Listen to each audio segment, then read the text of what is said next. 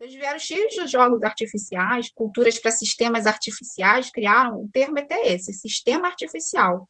Então, a gente tem o sistema artificial, que se tornou o jogo que a gente tem que jogar e foge da na nossa natureza humana, só que a gente também não sabe jogar, e nós crescemos o quê? Numa esfera de descapitalização cultural. A gente precisa ter o capital cultural, que é o capital, que é propriedade dessa, desses povos, desse, dessas classes dominantes. Oi, eu sou a Mariana e esse é o nosso podcast Negralista. E toda semana eu, Kelly Manjericão e outras convidadas vamos estar discutindo tópicos diversos sob uma perspectiva negralista, ou seja, sob uma ótica afrogenocentrada. Então, só seguir aqui e viaje com a gente. Bem, eu fiquei de dizer o nome da cantora. Aí eu fui na cozinha, fui tomar um café e lembrei ali, não precisei pra internet. É Janelle Monet, lembra dela? Ah, eu conheço! Ela fez feat com a Amy House. Na verdade, foi lançada, assim, entendeu? Ela começou, a parceria dela com a Amy fez ela ter esse destaque, ser conhecida, estilo dela. E ela, ela gosta muito da Amy, ela fala da Amy. Deve ter sido, assim, devastador pra ela quando a Amy Winehouse faleceu entrevista, mas eu, eu gosto muito da música dela, muito mesmo. Da atuação também, ela é muito boa. E ela tem esse intuito é, de fugir da, da, da sexualização da é muito boa. música. E é uma grande artista, mas é difícil, né? É, a pessoa quer ser valorizada por toda a dedicação dela. Nós queremos, assim, né, quando a gente se dedica, né? Se você, é, se você se dedica à educação, se você se dedica à pesquisa, à arte, todos nós queremos. É, mas no âmbito da, da arte, do, do cinema e da música, a, o gênero faz isso. Eu gosto muito também de falar para as mulheres negras passarem a assistir mais os produtos culturais ali do cinema europeu, séries, coisas que estão acessíveis ali no Netflix mesmo, porque eu quero que vocês vejam como, como é possível fazer produções culturais é, do audiovisual sem colocar a mulher papéis de nudez, explorar a nudez feminina, ou então o lado pornográfico, ou então também essa dinâmica que tem muito da, da indústria americana, que é desvalorizar as mulheres mais velhas. Nas produções europeias, uhum. teve muito mulher de meia idade sendo protagonistas, várias, isso é muito comum. Não usa maquiagem também, é aquela beleza natural delas, tem uns 50 anos, e muitas produções, gente, não é? Não, vou, não dá nem para citar assim, uma. É diferente da indústria americana. Na indústria americana, você vai ver um filme fazendo isso, aí ele vai ter até destaque, pode até ganhar prêmios. Mas na, as europeias, elas têm feito isso. A gente sabe como que é a, como é que é a questão do gênero na Europa, né? São mulheres assim, que tiveram muitas vitórias dessa herança feminista. Agora, a, Mariana também queria saber referências sobre aquilo que eu disse das mulheres africanas.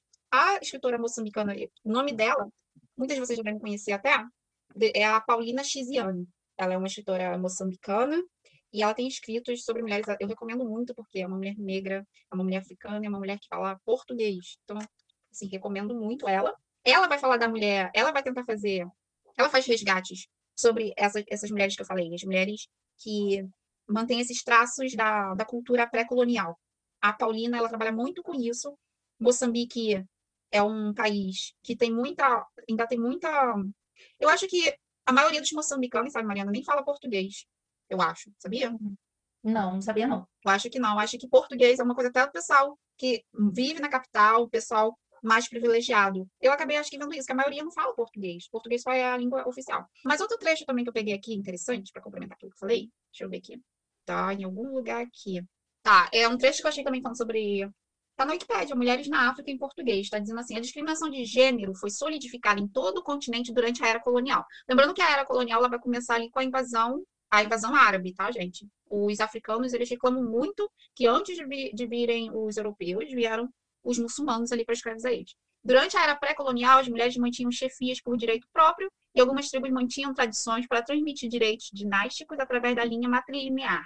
No entanto, o colonialismo corroeu o poder dessas chefias, o que foi enfrentado por uma oposição feroz, como o caso da, revolta das mulheres de Abeokuta, na Nigéria, e após a independência, os Estados soberanos solidificaram as normas de gênero e estruturas de classe, pois a primeira e a segunda gerações de administrações africanas falharam em restaurar os poderes tradicionais das mulheres. Então, assim, a África, gente, é um excelente nicho de traços de como as, as, culturas humanas, durante muito tempo, elas ficaram estabelecidas e estáveis por causa dessa organização de, das mulheres. E o que eu O que eu acho, assim, isso, isso vem de mim. Eu acho que é o seguinte: o meio dita muito como as organizações humanas vão funcionar. Eu acho que quando você tem um local tropical, onde você pode viver, pode viver bastante no mundo externo, e você vive em tribo, você faz aliança, você consegue formar alianças femininas que vai ser assim ultra importante para você assegurar a segurança feminina na nossa espécie.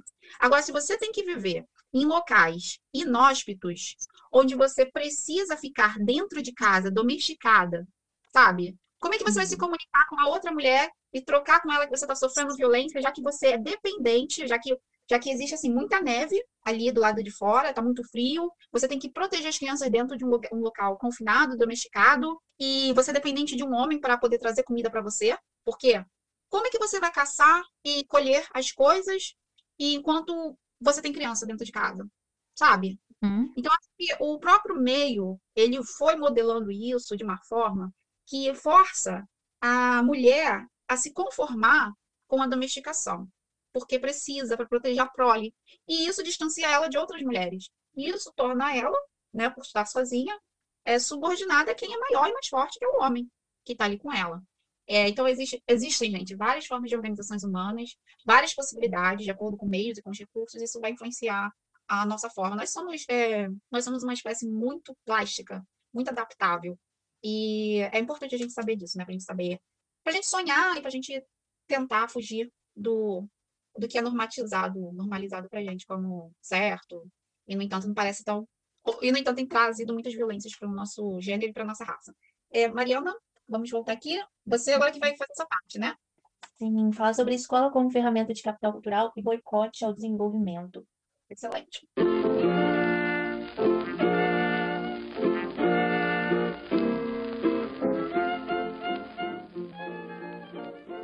Eu acho que Nessa parte, eu queria muito dividir né, em duas partes, né? De qual seria o papel da escola e qual é o papel que a escola cumpre. Porque assim, é, em tese, a escola ela deveria ser democrática, no sentido de ser para todos, e ela deveria também fornecer conhecimento científico e acesso ao patrimônio cultural produzido pela humanidade. O, o Paulo Freire, ele fala muito sobre a escola, né?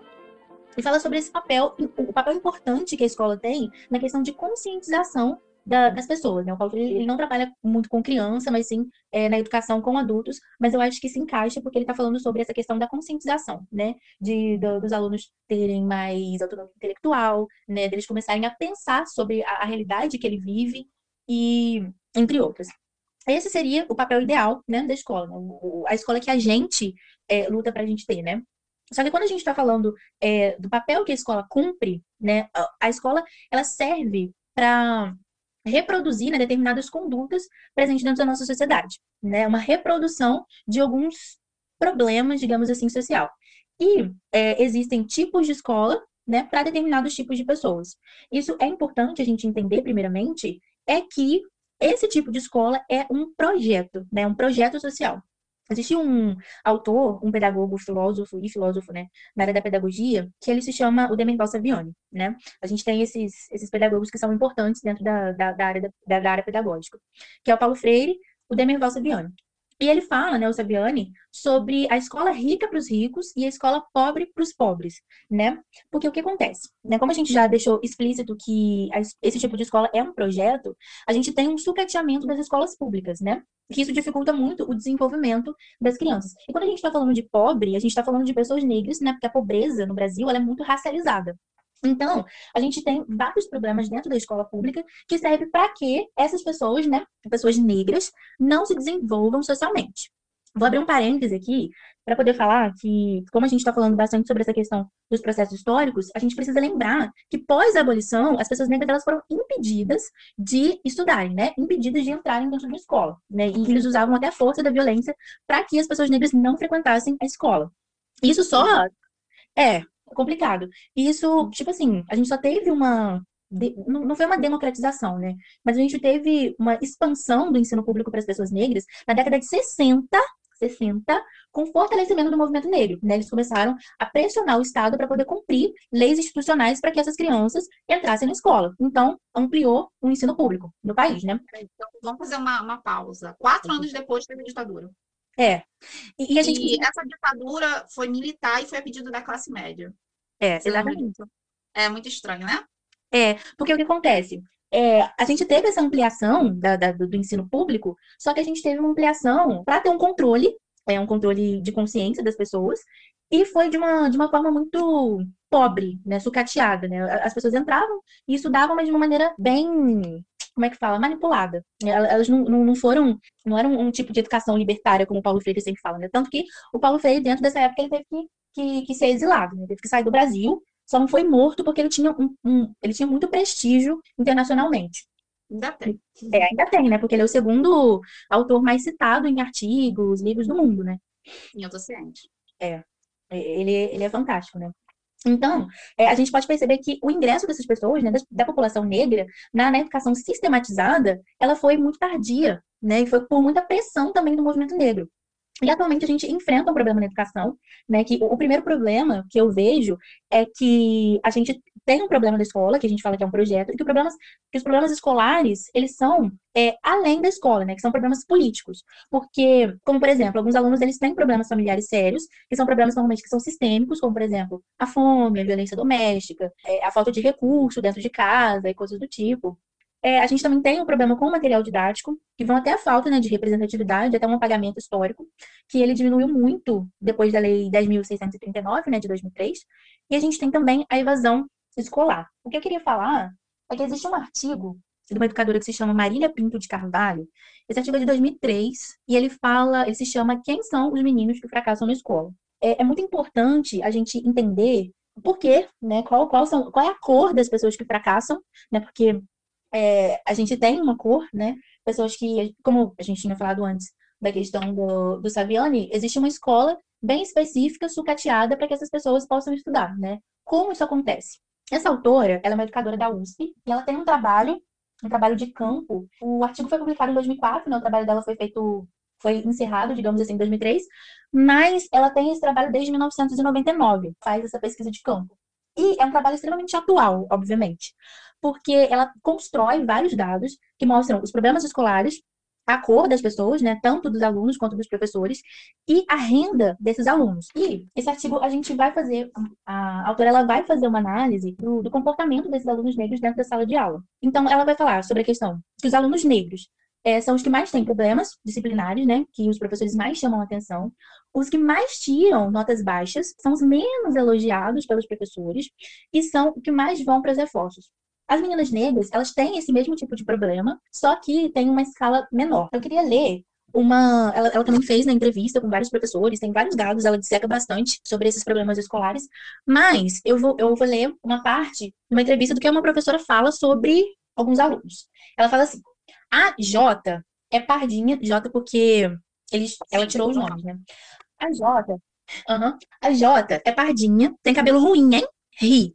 Esse menino aqui, vou colocar PA para você saber que é pardo. O Jota, a mãe dele é bem preta, retinta, mas ele é branco. Fazer o quê? Rir. A mãe dele é bem acentuada, o cabelo ruim mesmo, sabe? Daqueles bombril. Mas ele deve ter colocado branco. A L também é branca. Esse L eu classificaria como preto. Como dizia minha bisavó, minha bisavó era dona de escravos, então na minha família o preconceito era muito forte. Para o meu pai, preto, para ser bom, tinha de ter alguma coisa de branco pelo menos a alma. Você lembra disso? Então, assim, a gente está lidando com professores deste nível, né? Professores extremamente racistas, pra, racistas, né? Para poder lidar com esses tipos de aluno. E são esses tipos de professores que. É, são esses tipos de professores que vão dar menos elogios para os alunos negros, né? Quando esses alunos eles têm vários problemas de questões disciplinares, digamos assim, eles se tornam um aluno muito agressivo. Então a gente a gente consegue é, pensar que essa animalização do corpo negro, né, principalmente dos homens negros, isso acontece muito na infância, de uma maneira muito violenta. Porque a gente sempre está olhando, né? Quando a gente olha para uma criança branca, que ela é questionadora, porque as crianças, elas tendem a sempre estar tá se questionando no mundo, né? Sempre estar tá perguntando coisas do tipo. Então a criança, ela não vai parar, sabe? Ela não vai é, ficar quieta num canto e, e coisas do tipo, né? Porque são pessoas, e as pessoas se movem. E elas, quando a gente vê uma criança branca sendo questionada, ou, ou melhor, sendo questionadora, A gente olha para essa criança, a gente não, as pessoas olham para essa criança como se ela fosse um líder. Nossa, essa criança quando crescer vai ser líder de alguma coisa, ou vai ser um advogado, ou vai ser um magnata, ou coisas do tipo. A gente tende a estimular mais essas crianças, né? Elogiar mais, coisas do tipo. Agora, quando a gente olha uma criança negra questionadora, a gente sempre trata essas crianças como crianças mal educadas, né? E a gente sempre vai tentar reprimir essa criança o tempo inteiro. Enquanto a gente começa a é, dar asas, digamos assim, para as crianças brancas e coisas do tipo, para elas serem donas do mundo, a gente está sempre reprimindo crianças negras, né? Sempre. E, e assim, quando a gente está falando disso, é, quando a gente está reprimindo o tempo todo a criança negra, isso é muito ruim para o desenvolvimento intelectual dessas crianças, né? Porque elas já têm esses problemas disciplinares, é, a gente tem uma relação também afetiva, né? Porque é, o racismo ele corta é, a questão do afeto, da relação professor e aluno, que o professor não vai gostar tanto do aluninho negro, sabe? Tanto que ele não elogia tanto quanto o aluno branco, né? Isso é problemático, porque as crianças são movidas também a afeto, né? Todo mundo é movido a afeto. Então, é, quando não existe essa ligação professor e aluno, a gente, a criança tem dificuldade de se desenvolver. E aí, o que acontece? Essa criança, às, às vezes, né, isso acontece dentro das escolas públicas, elas têm é, problemas em casa, familiar, com, com questões de afeto, coisas do tipo, e aí ela chega na escola, ela também tem esse problema com o professor, entende? E ela também tem um problema, o rendimento dessas crianças em sala de aula vai ser muito baixo, né? Então essa criança constantemente vai olhar para si mesma como uma pessoa burra, como uma pessoa que não se desenvolve, sabe? É, como uma pessoa que que merece isso, algumas coisas do tipo. E qual, qual é o problema disso, né? A gente está sempre revidando, né? Ou melhor, a criança, principalmente os homens negros, né? Vão sempre revidar é, a esse tipo de comportamento sendo mais agressivo na sala de aula. Às vezes, acontece de dessas crianças evadirem por causa desse tratamento de sala de aula. Porque, por muitas vezes, alguns alunos, é, algumas crianças negras, isso mudou muito com, com Bolsa Família, mas isso é uma coisa que acontece. Isso acontece também nos interiores e coisas do tipo.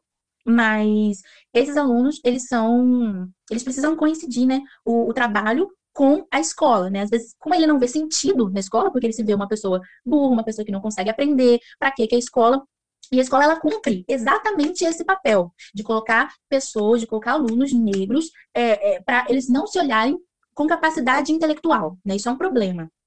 E quando você coloca esses alunos dessa forma, você faz o quê? Você tira ele da escola, obviamente. Ele sai da escola porque ele não vê sentido naquilo. Então ele vai trabalhar, ele vai fazer outras coisas, ele vai ajudar o pai. E você tem uma mão de obra barata, né? Uma, uma mão de obra barata, uma mão de obra acrítica, né? Que, que, que não vai, que que ela, ela vai problematizar muito menos, né? Porque aquilo foi tão reprimido nela durante a infância. Então ela vai criar um auto-ódio, sabe? Tipo, pô, cara, sou burro pra caramba. Quantas, quantas crianças negras você já viu falando que são burras, né? Eu no estágio já ouvi muito isso. E olha que essa pesquisa da, da, da, Marília, da Maria Carvalho é uma pesquisa de 2003. E os meus, meus estágios foram de 2016 até 2019, sabe? Então, eu já vi muito esse, esse, tipo de problema dentro das escolas, e isso é muito problemático, sabe? Uhum. Você tem alguma coisa para poder acrescentar? É, eu quero dizer que falar da, da questão racial é sempre muito doloroso. Você vai uhum. narrando, eu vou só corroborando com as minhas próprias vivências. Passei anos na escola pública e da favela, uhum. né? E me, me, eu me tra transporto para a sala pública ali, com tudo que você está narrando, e eu sei que eu não sou exceção. E você também, você está descrevendo experiências de estudos. Ou seja, não é só você, sua cidade, não é só um vício da sociedade, da sua vida e muito menos da minha. É o Brasil todo. Porque o problema da, da, educação é um problema sistêmico, igual que eu falei antes, é um, é um projeto político. Para isso mesmo isso. que serve. E quando a gente está lá dentro, como aluno, a gente não sabe de nada. Então, olha, olha a crueldade. E os nossos pais não sabem também. Então, quem vai defender? Agora, você, na semana passada, no primeiro episódio, você falou da bolha, da internet, etc. O discurso da internet, da rede social, muito avançado, traduzido, alinhado com, com o pessoal da Europa, com o pessoal do, dos Estados Unidos, da América Latina, inclusive. Agora, o que acontece? O que você descreveu tem uma matriz que é mais triste ainda. A matriz é a academia do, do ensino superior, a universidade. E o que você está descrevendo está na universidade. É, o racismo está na universidade, está na grade de pedagogia, está na grade das licenciaturas. Todos esses professores aí, eles passaram pelo nível superior. É, são pessoas escolarizadas, são pessoas que passaram pela Universidade Federal, é, do Rio de Janeiro, pela USP, pela Unicamp, pela Universidade Federal de Minas Gerais, pela universidade, pela PUC. São uhum. pessoas que viajaram, são pessoas que leram bastante, é, são pessoas nada ignorantes. Nós não estamos falando de segmentos da direita, daquela direita ralé. Nós estamos falando de pessoas que passaram pelo nível superior, pela academia, pelo pensamento, que é, citam vários autores. É muito triste. Só que isso está na academia, na universidade ainda hoje, Mariana. Na universidade ainda não começou uma obrigatoriedade de, nas grades, ter uma alfabetização racial para os licenciandos. E isso que você está descrevendo é, é, totalmente dispare, totalmente diferente do que, você, do que a gente vê na bolha da internet. Então, entre a própria universidade e a própria bolha progressista da, da internet, que, que no final é, é, é, virtual, tem um gap muito grande. E não é a universidade o teto cultural desse país? Se não é a universidade, onde fica esse teto cultural do país? Intelectual, sabe? Uhum. E o. Porque. Pode falar. Não, não. Não, é, é justamente isso. Quando você começou a falar, eu já estava pensando que os professores geram problemas. Aí você começou a descrever muito bem os professores. Achei isso muito interessante, porque conforme você falava, eu não imaginava que você ia convergir para isso, convergir isso. Mas antes de você começar a narrar dessa forma, eu já estava pensando nos professores, que eles eram um problema. Isso é uma coisa que muitos não querem admitir, mas os professores, eles eles são muito responsáveis por isso. E escola, Mariana, francamente, para você dar uma educação de qualidade, você pode dar educação de qualidade dentro de uma oca. Você não precisa de muita coisa. Você só precisa de um professor comprometido, com conhecimento, capacitado, e comprometido em passar aquilo. A gente não precisa de muitos recursos. Então, você disse, é um projeto. Não tem muita desculpa. Não tem muita desculpa. E o, é, são anos e décadas de professores ali, e foram construídas muito mais escolas, são anos e décadas de pedagogos e professores é, podendo ter causado uma transformação social naqueles alunos. Mas eles não causaram.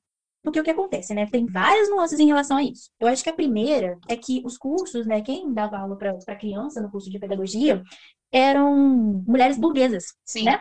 Então, eram mulheres brancas, tipo assim, ah, filhas de barões e coisas do tipo. E isso é muito problemático, porque essas mulheres elas não vão dar um tipo de educação libertária e revolucionária para essas crianças.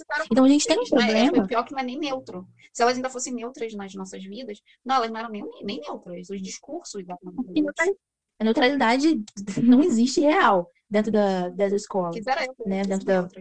É, não tem. E, tipo assim, a gente tem esse problema, né, de que os professores são brancos, os professores não fazem um determinado discurso racial.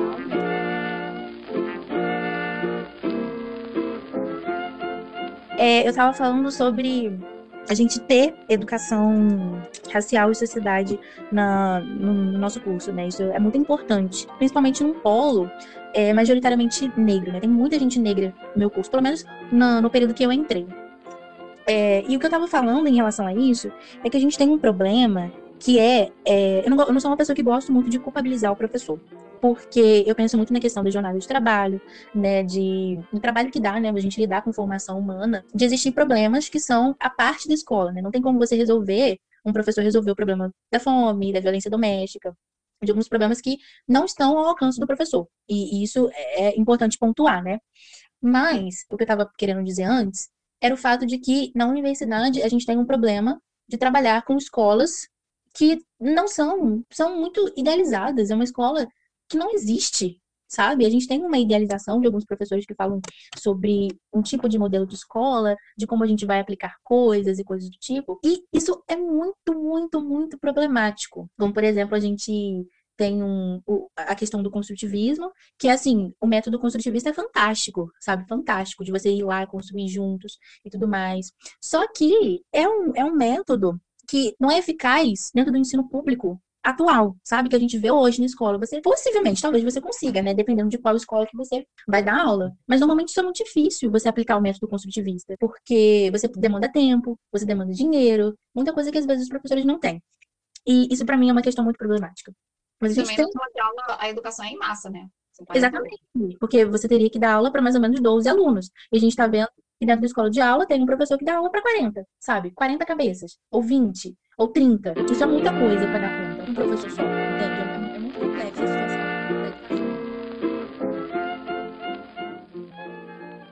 Agora o próximo tópico, né? Sobre mídia como ferramenta de alienação. Uhum. Cultural. Cultural.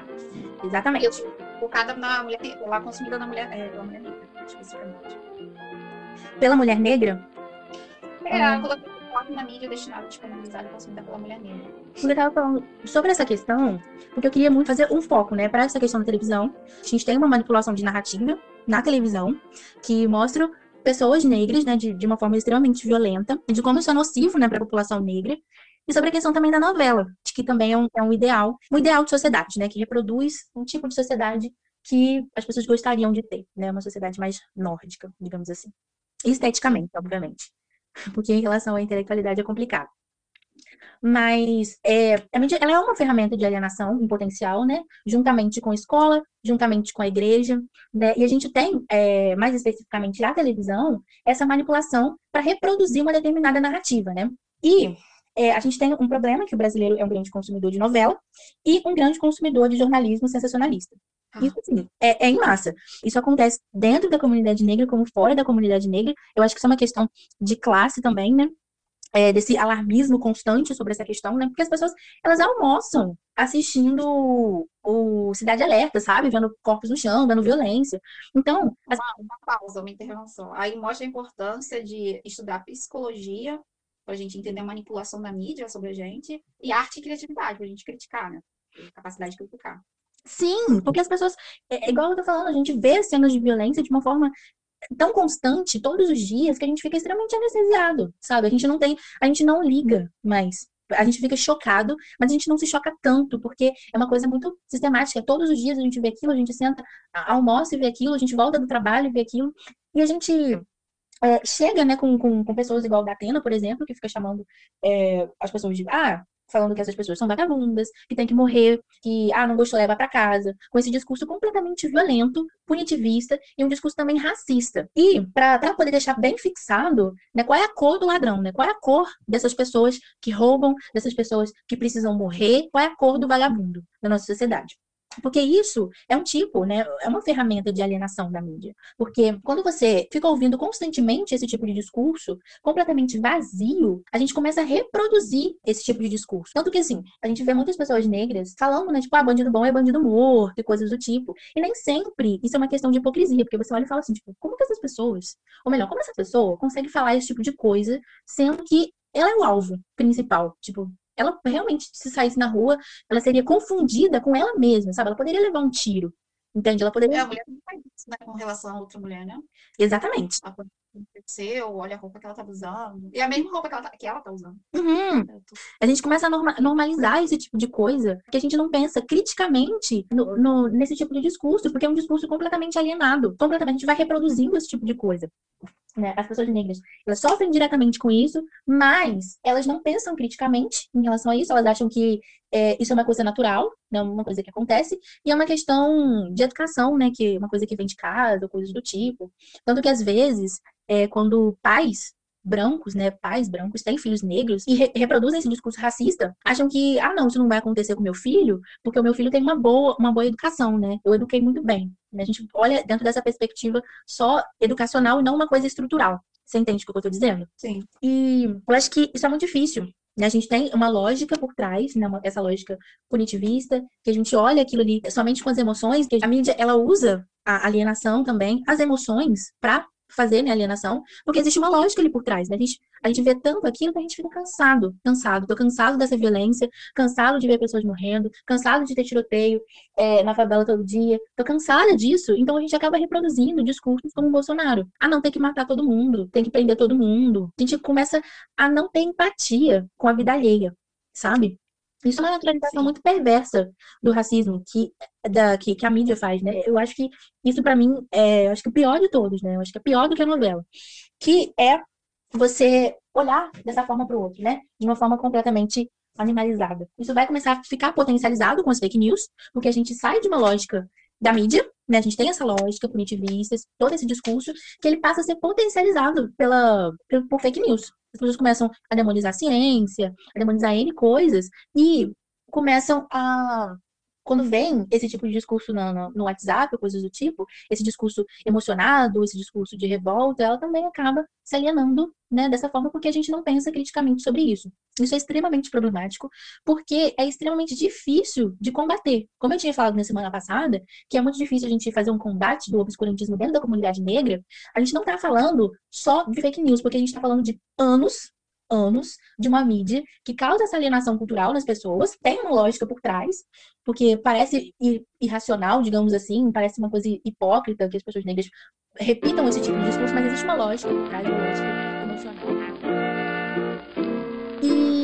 Quando chega a fake news, isso se potencializa, começa uma polarização e tudo mais, e é muito difícil de você combater isso. Muito difícil, principalmente sozinha, porque normalmente, quando a gente está falando de famílias negras, a gente tem um ou dois, duas pessoas negras intelectuais dentro da família, e você combater isso é muito difícil. Não é uma tarefa muito fácil. Você tem alguma coisa a acrescentar sobre essa questão?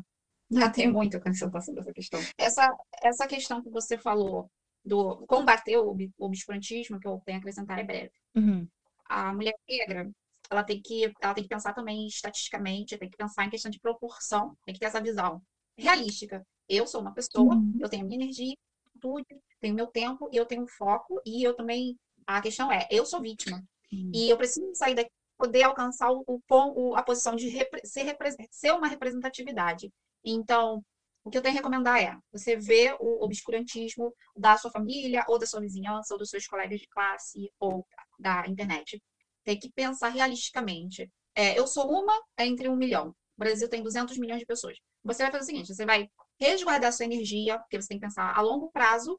Negalismo, eu gosto de usar essa palavra, longo prazo. Tem que pensar a longo prazo. Tem que preservar a sua juventude e guardar sua energia para você é, trabalhar em você, na sua construção e alcançar finalmente esse capital financeiro e, e social. Uhum. E é assim. E não se desgastar com a sua mãe, com a sua irmã, com o seu vizinho, com o seu namorado. Isso não vai trazer muitos benefícios. A, a, agora, usar mídia, tudo bem, que nem a Gabi das pretas. Ela está usando a mídia, ela fez a mídia por causa da tecnologia, hoje em dia ela pode ser a mídia. Aí tudo bem. Mas desde que também não atrapalhe, que isso não se torne uma paixão e vai atrapalhar, por exemplo, o desenvolvimento dela.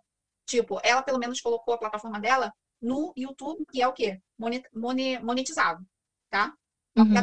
exemplo aqui. Agora, aquela que nem monetiza aquele esforço e está se desgastando no Facebook, é, é, é, aumentando mais ainda a depressão dela, e a faculdade está parada, largou a faculdade porque cansou dos colegas? Não. Não se desgastar, a gente tem que ser prática e o emocional, entender a psicologia. O emocional, isso não faz parte da estrutura. De, o, é, cansar o seu emocional também faz parte. Aí é uma, uhum a gente tem que preservar nosso emocional. Para preservar o emocional, tem que saber se distanciar disso, tem que ter uma, ser uma geleira, construir uma geleira aqui dentro para agir fria, friamente, apesar de você ser parte daquilo, né? Pode é. ir. Não, é, eu vou fazer só um complemento, porque a gente, né, nesse governo, é exatamente isso que ele faz, né? Usar o cansaço psicológico, né? Porque todo dia ele fala uma, uma questão problemática, uma coisa, e as pessoas ficam o dia inteiro nas redes sociais reclamando sobre isso sabe? A gente perde muito tempo, muito tempo fazendo análises. A gente perde muito tempo fazendo análises nas redes sociais que vão ficar só entre a bolha, né, das pessoas, e que não, não, não vale, não vale é, é essa energia, né? Porque você faz esse desgaste psicológico, porque esse é exatamente o projeto de, desse governo, fazer um desgaste psicológico, né? Todo dia falando alguma coisa, fazendo alguma coisa problemática e tudo mais, e fazer montando, dar uma cortina de. Carlota, qual é o nome dela? Carol, como dela? Damares já lançou mais uma coisa sobre sexo, né? Ela sempre tá lançando alguma coisa absurda. Mas, é, assim, então... ela tá sentada lá e mandam pra ela uma mensagem. Ah, Damares, a gente vai dizer que você falou isso, tá bom? Ela, ah, tá bom, pode dizer, tá ótimo. É, cara, tipo, porque não, não adianta, não vale a pena você ficar discutindo, batendo boca. Mano, eu parei, parei de fazer isso. Tipo assim, eu nunca parei pra poder ficar batendo boca com ninguém, porque eu não tenho paciência para isso. Mas eu saí do, dos grupos da família depois das eleições, porque eu fiquei lá só tentando, digamos assim, cumprir um papel social que é combater fake news, né? Porque acaba vendo umas, umas coisas extremamente absurdas, né? Extremamente absurdas, e eu ficava muito chocada com aquilo que eu tava vendo, falando assim: isso é mentira, isso é mentira, isso é mentira, isso é mentira, tá aqui, fonte aqui. Mas a galera não liga. sabe? A galera não tá nem aí pra fonte, não tá nem aí pra ciência, não tá nem aí porque é lógico. Então não adianta você começar a bater boca com essas pessoas. Não A engenharia social, ela usa e abusa da psicologia. Por isso, Exatamente. você estude psicologia. Não é para usar esse podcast como início, meio e fim do seu conhecimento. Muito pelo contrário. Isso aqui é para instigar, é, valorizar nessas esferas, defender, fazer uma propaganda. Mas é para entender, tem que estudar psicologia. A tanto a, a propaganda, as redes sociais, quanto a mídia, e as pessoas no seu dia a dia, as relações interpessoais, elas vão usar a psicologia o tempo todo. E a psicologia é aquela coisa invisível mesmo. Uhum. A- é- é tra- até a tecnologia da informação vai usar a psicologia. É trabalhar com o seu emocional. Você é um animal, você é estudado como o esse, animal primata que você é. Tudo que você gosta, todos os seus, seus mecanismos de defesas ou suas fraquezas são estudados ali para poder né, te controlar como marionete. Sim, exatamente. Você, você vai falar da novela? Vou, mas essa parte é muito breve, né? É, pelo menos eu acho. Porque a gente tem, né, um, um consumidor muito árduo de novela. Isso a gente pode falar é, também das mulheres negras, mas o brasileiro em si, eles consomem muito novela, principalmente da Globo e tudo mais, do SBT.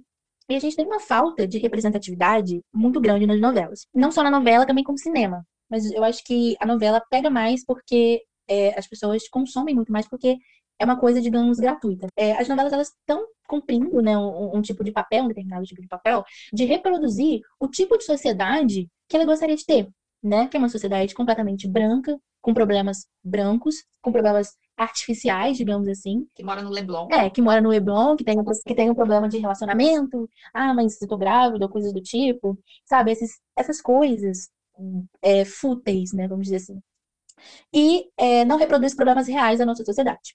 E quando reproduz esses problemas reais, é de uma forma extremamente estereotipada para poder reforçar determinados tipos de estereótipos. Então, a gente sempre vê é, pessoas negras nas novelas é, de uma ocupando espaços né, subalternos, sempre como a empregada, como traficante, como não sei o quê, e, e qualquer coisa que não tenha expressão, né, que sejam inexpressivas, extremamente estereotipadas. Por se olhar nesse tipo de papel, né, a gente nunca vai acima, porque se a gente, se a gente vê o problema, que é um problema que vem de casa, a gente tem um problema na escola, a gente tem um problema na mídia, que está sempre reproduzindo é, um jornalismo extremamente sensacionalista, e a gente também vê que criança também assiste esse tipo de jornal, que consome esse jornalismo sensacionalista.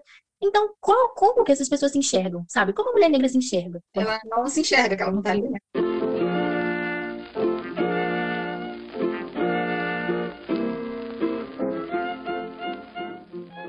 Lembro novela? Uhum, eu tava falando de como a mulher negra se enxerga, né? Isso. Porque a gente tem é, essa questão da, da mulher negra, ela tá sempre se vendo na televisão de uma forma extremamente subalterna. Tá sempre se vendo como a empregada doméstica, como uma mulher que tem um monte de filho, como uma mulher extremamente barraqueira, né? né? E isso é muito problemático, sabe? Porque isso constrói uma autoimagem da mulher. E isso, essa naturalização né, dessas narrativas extremamente vazias, elas fazem com que a gente não consiga, de certa forma, se desenvolver. Não, não, não é que ela vai ser determinante, digamos assim, mas vai ter um momento na sua infância que você vai se odiar, sabe? Quando você não. Você se olha na televisão, você não se vê, sabe? Você não vai se achar bonita, você não vai se achar atraente, porque a maioria dos homens não vão gostar de você, porque os homens gostam de mulheres de pele clara, loira ou morena, ou coisa do tipo. Todo mundo gosta. Então, é, é muito complicado, sabe? Então você internaliza muito esse ódio que você sente por você mesmo e você fica o tempo todo querendo se moldar e querendo se embranquecer. Né? Às vezes você consegue, quando você é uma negra de pele clara, você vai conseguir é, circular em determinados tipos de locais, né?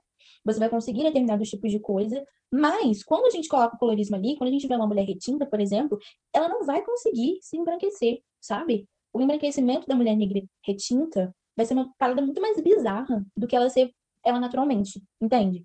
Então, você vai ver, sei lá, de uma forma muito carica caricaturada, sabe? Mulher negra retinta, porque, tipo assim, uma mulher negra de pele clara, se ela conseguir alisar o cabelo e tal, ela vai ter, de certa forma, uma passibilidade, né? E uma mulher negra retinta não, entende? Isso também é complicado quando a gente fala sobre essa questão do colorismo. Você tem mais alguma coisa a acrescentar em relação a isso? Tenho, tenho, tenho bastante até. Acabou? Uhum. Eu acho que é bem, né? Porque é uma questão mental mesmo. Se surgir alguma coisa, eu falo. Tá. É, complementando essa parte da mídia, duas coisas que eu vou falar. A primeira coisa é, é, na questão de gênero, eu acho que é muito importante salientar é, que nós mulheres nós passamos por uma socialização e a mídia ela vai usar e abusar do romantismo. Então, você, negra do gênero, você que é adolescente, é, passe a tentar a se atentar mais a isso, como as mídias que vão ser, é, vão ser revendidas para nós, mulheres, vão sempre estar focando nessa questão do, do romantismo, e parece que isso é natural, mas não é. Uhum. é. Isso mexe muito com isso mexe muito com a gente e acaba afetando a gente e acaba nos tornando indivíduos, indivíduos que é muito focada em buscar relacionamento e como o mundo não está preparado para isso, não é da forma como é revendida na novela, a gente acaba se subordinando, se submetendo a relacionamentos abusivos. É aí que começa. A mídia é o seu alimento, você é o que você come. É, essa frase, ela deve ser usada de forma concreta também, não é só, é, não é só uma metáfora, concretamente também você é o que você come, você é a cenoura que você come, você é, é a água que você bebe, mas o seu intelecto também é moldado por aquilo que você consome como cultura, como mídia, né? E quando você vê que você é uma pessoa muito romântica, muito apegada, muito carente, é pelas coisas que você está consumindo, não é muito intrínseco à, à sua genética, é aquela coisa é, você está moldando a sua psique com aquilo que você consome. Também o fato de você gostar de mais de pessoas brancas do que negras também é por causa da mídia que a gente consome. A mídia também, que eu queria salientar, é que ela uhum. vai ter esse, esse, papel, esse papel da mídia, ele é muito, tem muito a ver com a... Não que governos socialistas não vão usar e abusar da mídia, vão usar. É até interessante fazer a comparação da mídia, que serve aos governos é, nacional, é, nacionalista, não, totalitários, e as mídias que servem ao, ao mercado. Essa mídia nossa do mercado, ela, ela trabalha assim.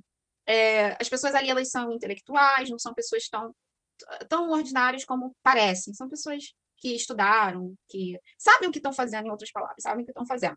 Muito bem. São pessoas viajadas. Só que acontece, elas estão, o que elas fazem ali, que elas vão colocar na TV, elas estão interessadas em acesso, certo, Mariana? Uhum a chamada audiência. Então, a mídia ela vai fazer isso de retroalimentar os preconceitos da, da sociedade, justamente porque a sociedade quer consumir aquilo. Então, a sociedade, o consumidor, ele não, não tem um papel tão passivo quanto é, como muitas leituras fazem. O consumidor ele tem um papel ativo no que a mídia vai produzir. Porque quando a mídia decide, enfim, mudar, o consumidor simplesmente não acessa. E aí, em vez é, teve dinheiro investido, recurso, espaço na TV investido, e não teve tanto retorno. Então, até se houver uma tentativa de luta de colocar determinadas, é, determinados produtos que fogem do, do que é valorizado pelo status quo, não vai ser valorizado por quem? Pela própria população. Então, o consumidor ele também tem um papel, sim, ativo nessa dinâmica do que vai ser produzido pela mídia. A mídia ela vai produzir o que o consumidor quer, o que o público quer. Aí que entra o papel da importância da arte, como eu falei, estudar arte, criatividade. Sem produzir, né? Sem essa educação artística, você não consegue formar o, o telespectador, o, o consumidor de cinema, o que vai ao teatro, para consumir aquilo que a gente está dizendo, né? Que vai ter substância, que vai ter conteúdo, que vai ter reflexão. Sim. Não, porque não teve educação artística ali. E não teve educação no Brasil. Então, assim, está tudo bem estruturado e a relação é essa. O consumidor ele tem um papel, sim, ativo no que um vai aparecer. prático disso é o BBB, cara. Tipo, o BBB é um exemplo muito prático, né? O que aconteceu?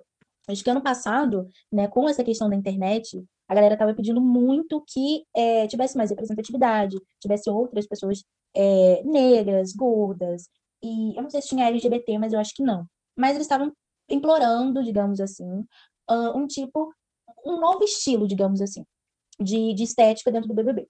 E, então tá, tipo, como eles estavam vendo, né, que estavam crescendo muito essa questão da representatividade, esses discursos mais progressistas, né, de certa forma, eles colocaram várias pessoas diversas, sabe? Colocaram, tinha gente do movimento negro, tinha gente, ah não, tinha uma pessoa do LGBT também.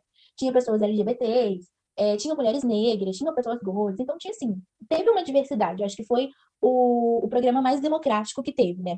Uma, uma, uma questão democrática e estética, porque teve do mais padrãozinho ao mais fora do padrão. E foi o pior BBB da história, né? Teve a pior audiência, sabe? E aí, esse ano eles mudaram completamente a lógica, colocaram muito mais gente padrão e colocaram duas pessoas negras, entendeu? Tipo, antes eram estavam meio a meio, né? Que meio a meio, acho que tinha seis ou nove, tipo assim, participantes eram negros lá no BBB. E nesse BBB de, desse ano, tiveram dois, E foi tipo assim, o BBB, né? Porque foi super, extremamente falado. Nem eu que assistia, ficava acompanhando isso no Twitter, né? Porque tem uma questão da, dessa, dessa indústria cultural, dessa questão da massa, né? Da massificação. E é exatamente isso que você está falando, né? Às vezes, quando a gente é, tenta pegar nessa questão da. tenta não desconstruir, né? Mas tenta ver essa questão fora do padrão, né? De colocar outras pessoas parecidas com a gente no nosso cotidiano, a gente tende a ter uma repulsa, né? Porque a gente parece que gosta muito daquilo que é utópico, sabe? Uma coisa inalcançada, um padrão é, de beleza, um padrão de vida, sabe? Extremamente inalcançado. E eu acho que. É padrão só a palavra, né? É. Mas, tipo assim, as pessoas tendem a, a, a glamorizar, sabe? Isso tanto que no BBB passado, quem ganhou foi uma mulher extremamente racista, né? Tinha uma, umas paradas de racismo explícito, não era nenhuma coisa minuciosa, era explícito a mulher. Acho que falava, não sei, acho que ela tinha falado que, que a pele do avô dela era igual carvão, que era preto igual carvão, umas paradas assim, bizarras que ela falava. Não era nenhuma questão, era uma questão dela sair de lá presa. Não é nenhuma questão, tipo, é, minuciosa, né? Um, um racismo que não dá pra ver, né? É uma, uma, questão explícita. E nesse, a gente teve, né, uma ganhadora de mulher negra e tal, mas porque a gente teve muita, muita discussão em relação a isso. Mas é aquilo, cara. A gente ainda continua glamorizando essas pessoas. Então, também é problemático. Eu acho que esse é um exemplo prático, mas eu não acho que as pessoas deveriam assistir BBB, obviamente. Nossa, tô vendo aqui que ela ganhou e ela chegou a pichar do depoimento na delegacia de crimes raciais. Uhum. É, eu não sabia dessa. Ela é advogada. Advogada não, ela é bacharel, né? Uhum, bacharel, em direito. Uhum. Ok, Mariana, vamos pro próximo, então? Vamos. Esse último sou eu que vou falar, né? A importância da seletividade. Não, não é o último, é o penúltimo. A importância da seletividade e objetividade na obtenção de capital é, cultural e seus métodos. É, esse, essa parte aqui eu decidi colocar porque a, eu vejo que a gente discute a importância do capital cultural. É, eu não vejo muita dificuldade da galera entender que capital cultural, pelo menos, não tem percebido é, que elas ficam muito perdidas com isso, não. Agora, como obter, eu acho que isso pode deixar um pouco a gente perdida. Como obter esse capital cultural? O que fazer? Então, eu coloquei alguns tipos de metodologia, uma espécie de. Eu coloquei, eu, eu tentei, assim, sumarizar alguns pontos, algumas práticas de seletividade e objetividade para a gente poder construir o nosso capital cultural, que é uma coisa que a gente tem que fazer né? A gente não vai ter escola, não, não vai, eu não sei quando é que a educação no Brasil vai melhorar, não sei quando é que a gente vai ter mídia, que nem os afro-americanos têm. Não uhum. sei. Tá muito difícil. Complicado. É complicadíssimo. Uhum. Eu coloquei aqui, a primeira coisa que a gente tem que fazer, a primeira coisa que eu não coloquei aqui, mas eu, eu vou destacar, acho que é você construir o, o amor próprio, né? Que você tem que passar a pensar que você precisa investir em você. Uhum. É, mas aqui, o primeiro que eu coloquei é que você tem que ser mais filosófica no sentido literal da palavra. Filo significa o quê? Sabedoria. E Sofia significa amor. Então, amor pela. Não, é o contrário. É. É o contrário. Filo significa amor. E Sofia significa conhecimento. Hum. Então, sabedoria. Então, ser filosófico é ter esse amor pelo conhecimento, esse amor pela uhum. sabedoria. Uhum. E nesse sentido que eu estou falando que você tem que ser mais filosófico, é passar a valorizar a obtenção da verdade acima de qualquer coisa, acima dos seus próprios caprichos e das suas próprias percepções e verdades. Então, eu acho que sem esse alicerce tu não consegue. Você tem um objetivo claro. Meu objetivo claro é alcançar fatos e verdades. Acima, mesmo que isso me doa, mesmo que isso seja muito ruim, é, mesmo que isso vá doer. E com a psicologia humana, a gente tem muita dificuldade de romper essa parte, né? A segundo, segundo ponto, o que você vai fazer? Depois que você tentar construir esse amor pela sabedoria, você vai diversificar as suas fontes, seus paradigmas, as suas esferas de conhecimento e exercitar o ceticismo, né? Então, diversificar as fontes. É muito saudável fazer isso. É, essa é uma coisa saudável. Vamos diversificar nossas fontes sem medos, os nossos paradigmas. O que é diversificar os paradigmas? Eu estou vendo, estou estudando, por exemplo, é, história do Oriente Médio. Aí, ao invés de é, ver pelo que como o Ocidente vai vai contar a história, ver como é que um árabe vai contar a história dele, do Oriente Médio, é, da, da religião islâmica, é, do, do profeta Maomé, etc. Tá é diferenciando o paradigma, certo? Uhum. Ou então também até mesmo das colônias africanas ali, com a, como é que foi a, a história do Oriente Médio ali que se deu. E também as esferas de conhecimento. Às vezes, a gente, por exemplo, a gente vai contar uma história, o historiador ele vai focar muito na, na história contada pelo, pelas, é, pelas esferas políticas, né? Aí você chega, um, vai chegar uma, um biólogo e vai contar a história a partir é, da vegetação, ou dos vírus, das doenças ali. Aí vai chegar um físico e vai contar a história através é, do desenvolvimento das ciências físicas ali naquele local. Então, você vai mudando seus paradigmas, vai te enriquecer. E sempre cético, é, pratique o ceticismo, não a ponto de ficar como um terraplanista. Né? É, isso é alienação, é isso é burrice. Não, anticientificismo. É. Aí o terceiro ponto, praticar flexibilidade para mudança de opiniões, evitar o dogmatismo. Uhum. O quarto, entender o método científico. Isso é um beabá da, do ensino de ciência que passa, que os professores até pulam. Explicar como que é o método científico, como é que ele funciona. Por quê? Nós, mulheres negras, nós vamos, é, nem todas é, é, fizeram bacharel em ciências, certo? Então, a gente vai ser muito dependente das mídias para poder passar as descobertas científicas, as posições científicas. Só que acontece, se a gente não entende a metodologia científica, a mídia pode pegar um, um estudo muito isolado, que vai ter uma amostra muito pouco significativa, muito pouco representativa, mas só porque o tema é polêmico e tem acesso, ela vai colocar ali e vai tornar aquilo maior do que é. E às vezes até o, o, o pesquisador ele fica até sem graça, porque ele publicou lá, mas ele mesmo sabia que o estudo dele precisava de mais replicações, de mais estudos. E de repente ele vai ver que aquela, aquele estudo dele está sendo citado numa revista, uma revista popular e está sendo compartilhada. Isso vai dar, pode dar uma visibilidade para ele, né? Ele pode ficar calado por causa disso. Só que acontece, a mídia, ela gosta muito de trabalhar com acessos. Então, às vezes, ela torna certos estudos, certas publicações, muito maior do que é. E se você não conhece como funciona o método científico, você não entende que aquele artigo ele tem que ter mais, ele tem que ser mais citados, ou a pesquisa em si tem que ter, tem que ter trabalhado com uma população significativa, tem que ter tido mais replicações. Às vezes o cara só fez duas vezes o experimento. O experimento tem que ser feito, feito mais vezes. A gente tem que entender que a mídia quer vender, e ela vai fazer isso muito. Então, você tem que entender a metodologia científica. Uhum. Ciência é feita com uma comunidade global de cientistas.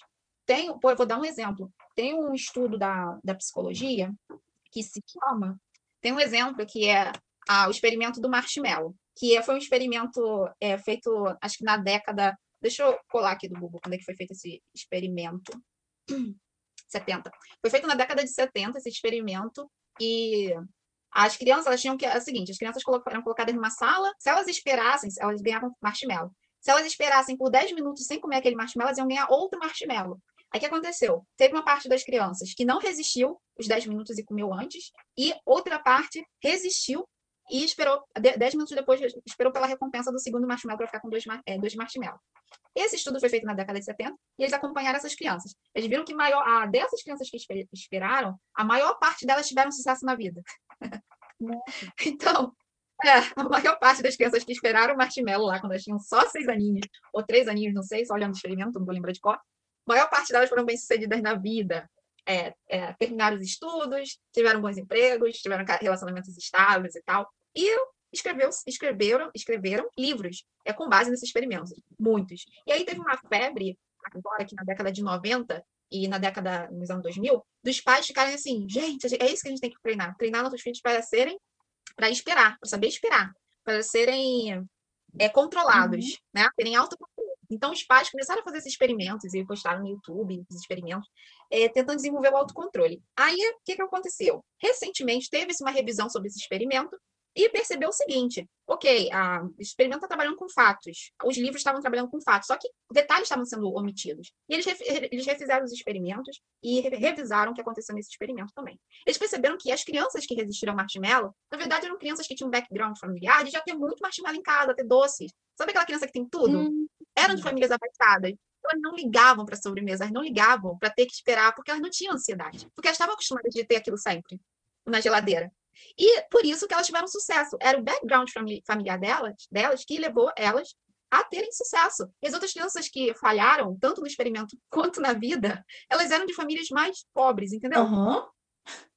Então, e esse experimento, ele durou décadas, foi financiado pela universidade, rendeu livros, criou aquela, mexeu com a pedagogia, os pais ficaram assim, lendo livros, achando, nossa, finalmente encontrei o sucesso, né, o, a chave do sucesso para os meus filhos, para criar meus filhos. E no final o experimento se mostrou isso. Então a gente tem que entender a metodologia científica, justamente porque você não precisa ser, é, ser cientista, você tem que entender como se faz ciência para você saber o que você não deve comprar como uma visão científica. É, que, a gente tem que saber diferenciar estudos em trânsito de posições científicas. As posições científicas, o conhecimento científico, ele é construído através de vários cientistas e vários estudos, Sim. em vários laboratórios diferentes. Às vezes, se você faz o mesmo, é a mesma universidade fazendo, às vezes é os instrumentos daquela universidade que está dando aquele, aquelas análises erradas. Às vezes é a, a vício da cultura, da metodologia daquela universidade que está repassado e está sendo feito de maneira errada. Então, tem que ser feito, inclusive, em outros países.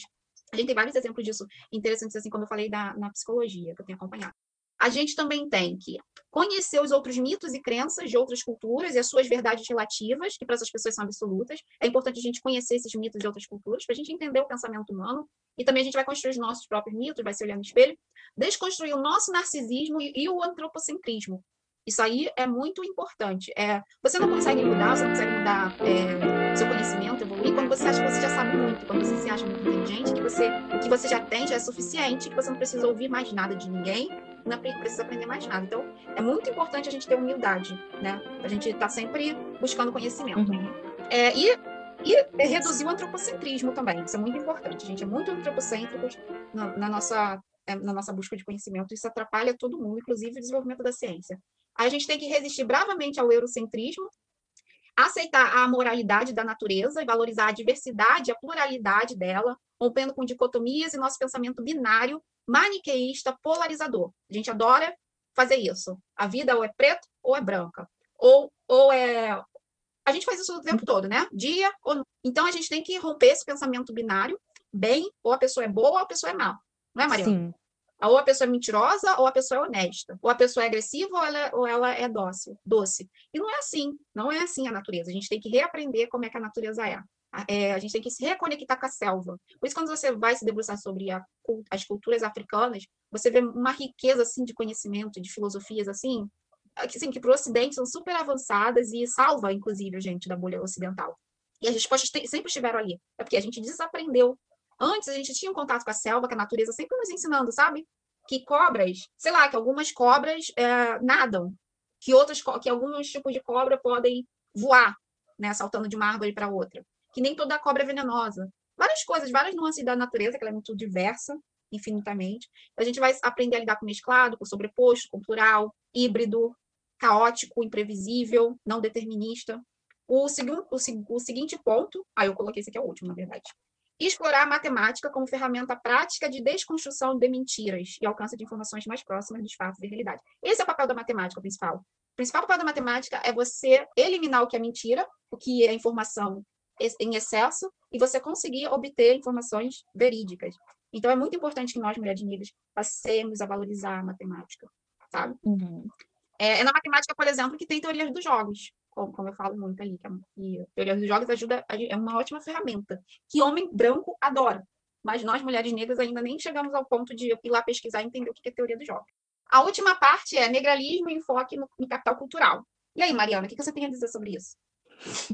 Ai, meu Deus. Deixa eu sistematizar. É, no negralismo é extremamente importante a gente ter acesso, né? Buscar o capital cultural. Porque é uma parada, é uma questão, né, na verdade, que a gente não tem acesso. A gente não nasce com isso. Né? Porque se a gente está falando que dentro da perspectiva do Bourdieu, de que o capital cultural é uma coisa que é uma coisa herdada e que ela tá está literalmente ligada a, ao capital econômico, que está ligada ao capital é, político, ao capital é, social, está ligado a isso, né?